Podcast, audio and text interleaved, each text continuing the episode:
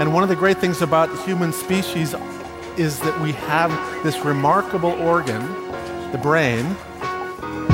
La tête dans le cerveau. Biologie, cervelle, synapses, neurosciences, physique. The human brain really is the most unique gift of our species. Avec Christophe Rodeau. Les grimaces faites par les chats pourraient servir d'indicateur sur la douleur qu'ils ressentent. La tête dans le cerveau.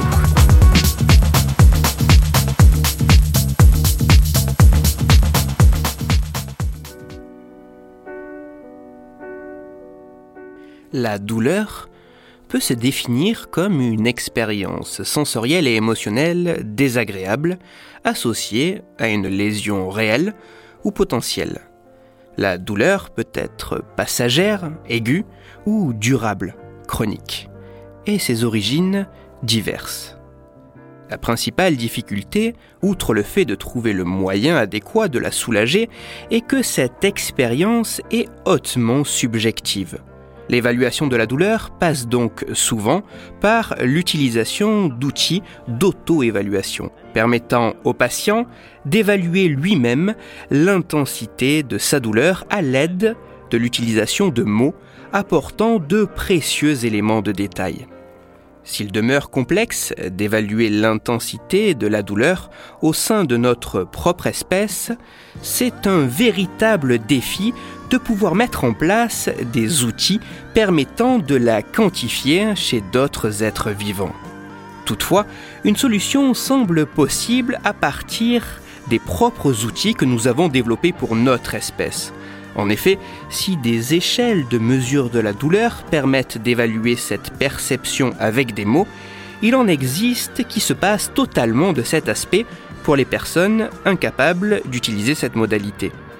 De même, si une grande partie des outils d'évaluation font appel à de l'auto-évaluation, d'autres ont été développés notamment à destination des individus incapables d'évaluer eux-mêmes leur douleur, comme les nourrissons. Ces outils d'hétéro-évaluation se basent particulièrement sur l'examen des individus afin de révéler certains indices observables. C'est en partant de ce principe que des chercheurs ont récemment tenté de mettre au point une échelle de mesure permettant d'évaluer la douleur ressentie par les chats.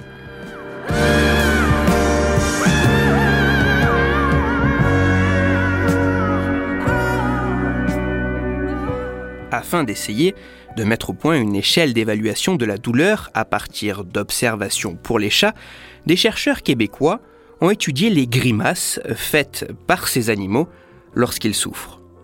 Que les amoureux des filidés se rassurent, aucun animal n'a été maltraité durant ces travaux. Pour recruter leurs participants, les scientifiques se sont installés dans une clinique vétérinaire en attendant que des maîtres y amènent leurs animaux. Au total, ce sont près d'une cinquantaine de chats qui ont été étudiés lors de cette expérience. Parmi eux, 31 ont été identifiés grâce à un examen minutieux comme souffrants, alors que 20 autres ne présentaient aucune douleur. Les chats ne présentant aucune souffrance ont été utilisés par les scientifiques comme un groupe contrôle, permettant de comparer les différences observables avec les animaux présentant une douleur. Dans le détail, l'expérience était assez simple et se passait en deux temps. Tout d'abord, dans la première partie de l'expérience, qu'ils souffraient ou non, les animaux étaient mis seuls, dans un espace restreint, face à une caméra pendant six minutes, afin de filmer les expressions de leur tête. Passé cette première étape d'observation, seuls les chats souffrants se sont vus offrir un traitement antidouleur. La seconde partie de l'expérience se passait une heure après la première séance d'observation et se déroulait exactement de la même façon. Tous les animaux étaient toujours seuls, dans leurs espaces restreints, face à la même caméra qui filmait pendant six minutes leur tête.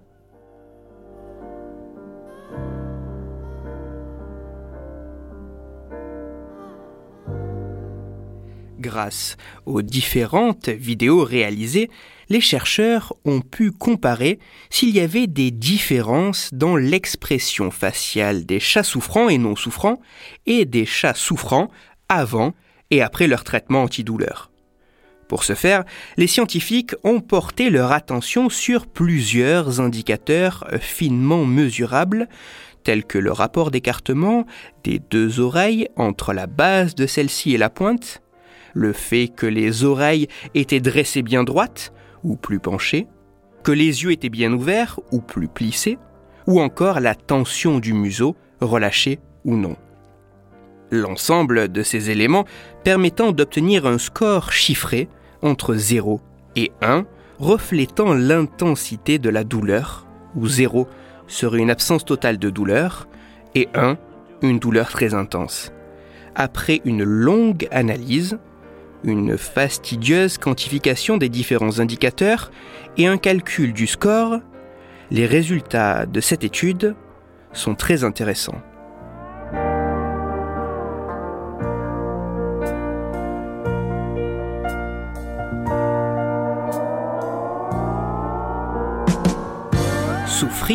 Semble laisser des traces sur les expressions des chats. Les résultats de ces travaux semblent indiquer qu'un animal souffrant aurait les oreilles plus rapprochées mais plus penchées, les yeux davantage plissés et un museau tendu, assez aplati et étiré, comparé à un chat ne présentant aucune douleur. De plus, grâce à une mesure précise de ces différents indicateurs visuels permettant d'obtenir un score chiffré, il est possible de comparer et quantifier l'intensité de la douleur ressentie par les animaux. Les scientifiques ont ainsi observé qu'alors que ce score ne variait pas entre la première et la seconde séance d'observation pour les animaux sans douleur, les choses étaient bien différentes pour les animaux souffrants qui, à la suite de la première séance, avaient reçu un traitement antidouleur. Ainsi, l'administration du traitement a en moyenne diminué l'intensité de la douleur de près de 40%. Une mesure obtenue grâce à ce score de grimace féline développé par les chercheurs. Il semble ainsi possible, grâce à l'étude des expressions faciales du chat, d'évaluer la présence ou non de douleur, ainsi que l'intensité de celle-ci, tout autant que l'efficacité d'un potentiel traitement apaisant.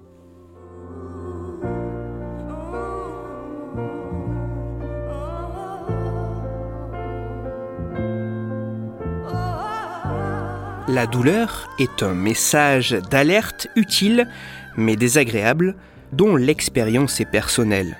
Son intensité est profondément subjective, ce qui rend son évaluation éminemment complexe pour nous comme pour les autres espèces. Toutefois, heureusement, des outils permettent, dans une certaine mesure, d'approcher une évaluation de l'étendue de cette souffrance. C'est en étudiant les grimaces faites par les chats qu'il semble possible d'évaluer la douleur qu'ils ressentent. Mais plus que seulement permettre de déceler les signes faciaux révélant cette souffrance, par cette étude, les chercheurs semblent avoir mis au point un outil de mesure permettant d'évaluer l'intensité de la douleur tout en rendant possible la quantification de l'efficacité d'un traitement. Si la douleur est un réel fléau quotidien pour de nombreuses personnes, il est plus que vraisemblable que cela soit également le cas pour d'innombrables autres êtres autour de nous pour lesquels nous passons totalement à côté. Mieux arriver à identifier, quantifier et apaiser ces souffrances est un réel enjeu, voire une responsabilité lorsqu'une société fait le choix d'exploiter d'autres espèces. Toutes les références de ma chronique se trouveront sur mon site Cerveau en argot.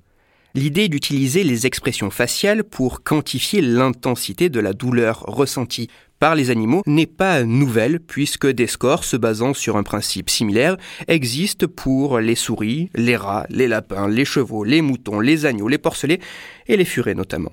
Toutefois, jusqu'alors, une telle mesure ne semblait pas avoir été développée pour les chats. Bien évidemment, avant que cet outil soit unanimement adopté, il faudra que d'autres chercheurs et praticiens puissent être à même de retrouver des résultats similaires avec un plus grand échantillon de chats et en prêtant attention aux biais que cette étude a pu laisser passer, comme le fait que les animaux non souffrants n'ont eu aucun contact avec une personne entre la première et la seconde séance d'observation, là où les chats souffrants ont eu ce contact au moins durant le temps de l'administration du traitement antidouleur, ce qui pourrait avoir plus ou moins légèrement modifié les résultats observés. Pour approfondir la chronique d'aujourd'hui, je vous renvoie vers un article disponible gratuitement sur Internet. Cet article a pour titre Des grimaces de chats étudiées pour évaluer la douleur chez ces animaux. Il est écrit par Anne-Sophie Tassard et il est à lire sur le site scienceetavenir.fr parce qu'il était question de chats dans cette chronique, je vous renvoie à l'épisode numéro 99 de La tête dans le cerveau, dans lequel vous découvrirez ou redécouvrirez que tout comme les chiens, les chats seraient capables de reconnaître leur nom, mais que, contrairement à eux, ils pourraient ne rien en avoir à faire. Pour parler grimaces de chat ou plus sérieusement afin de discuter science et cerveau, vous pouvez me retrouver sur Twitter, Christophe-Rodo, R-O-D-O, sur la page Facebook de La tête dans le cerveau et sur mon blog Cerveau en argot. Si vous avez des questions ou des sujets dont vous voudriez que je parle, ou simplement des retours à me partager, n'hésitez pas à me le faire savoir directement sur mon compte Twitter, sur la page Facebook, ou par mail à l'adresse la tête dans le cerveau, gmail.com. Toutes mes chroniques, y compris celles-ci, sont disponibles en réécoute sur mon podcast La tête dans le cerveau, à retrouver sur toutes les plateformes, dont SoundCloud, Deezer, Spotify, Google Podcast et iTunes. Christophe Rodeau. La tête dans le cerveau.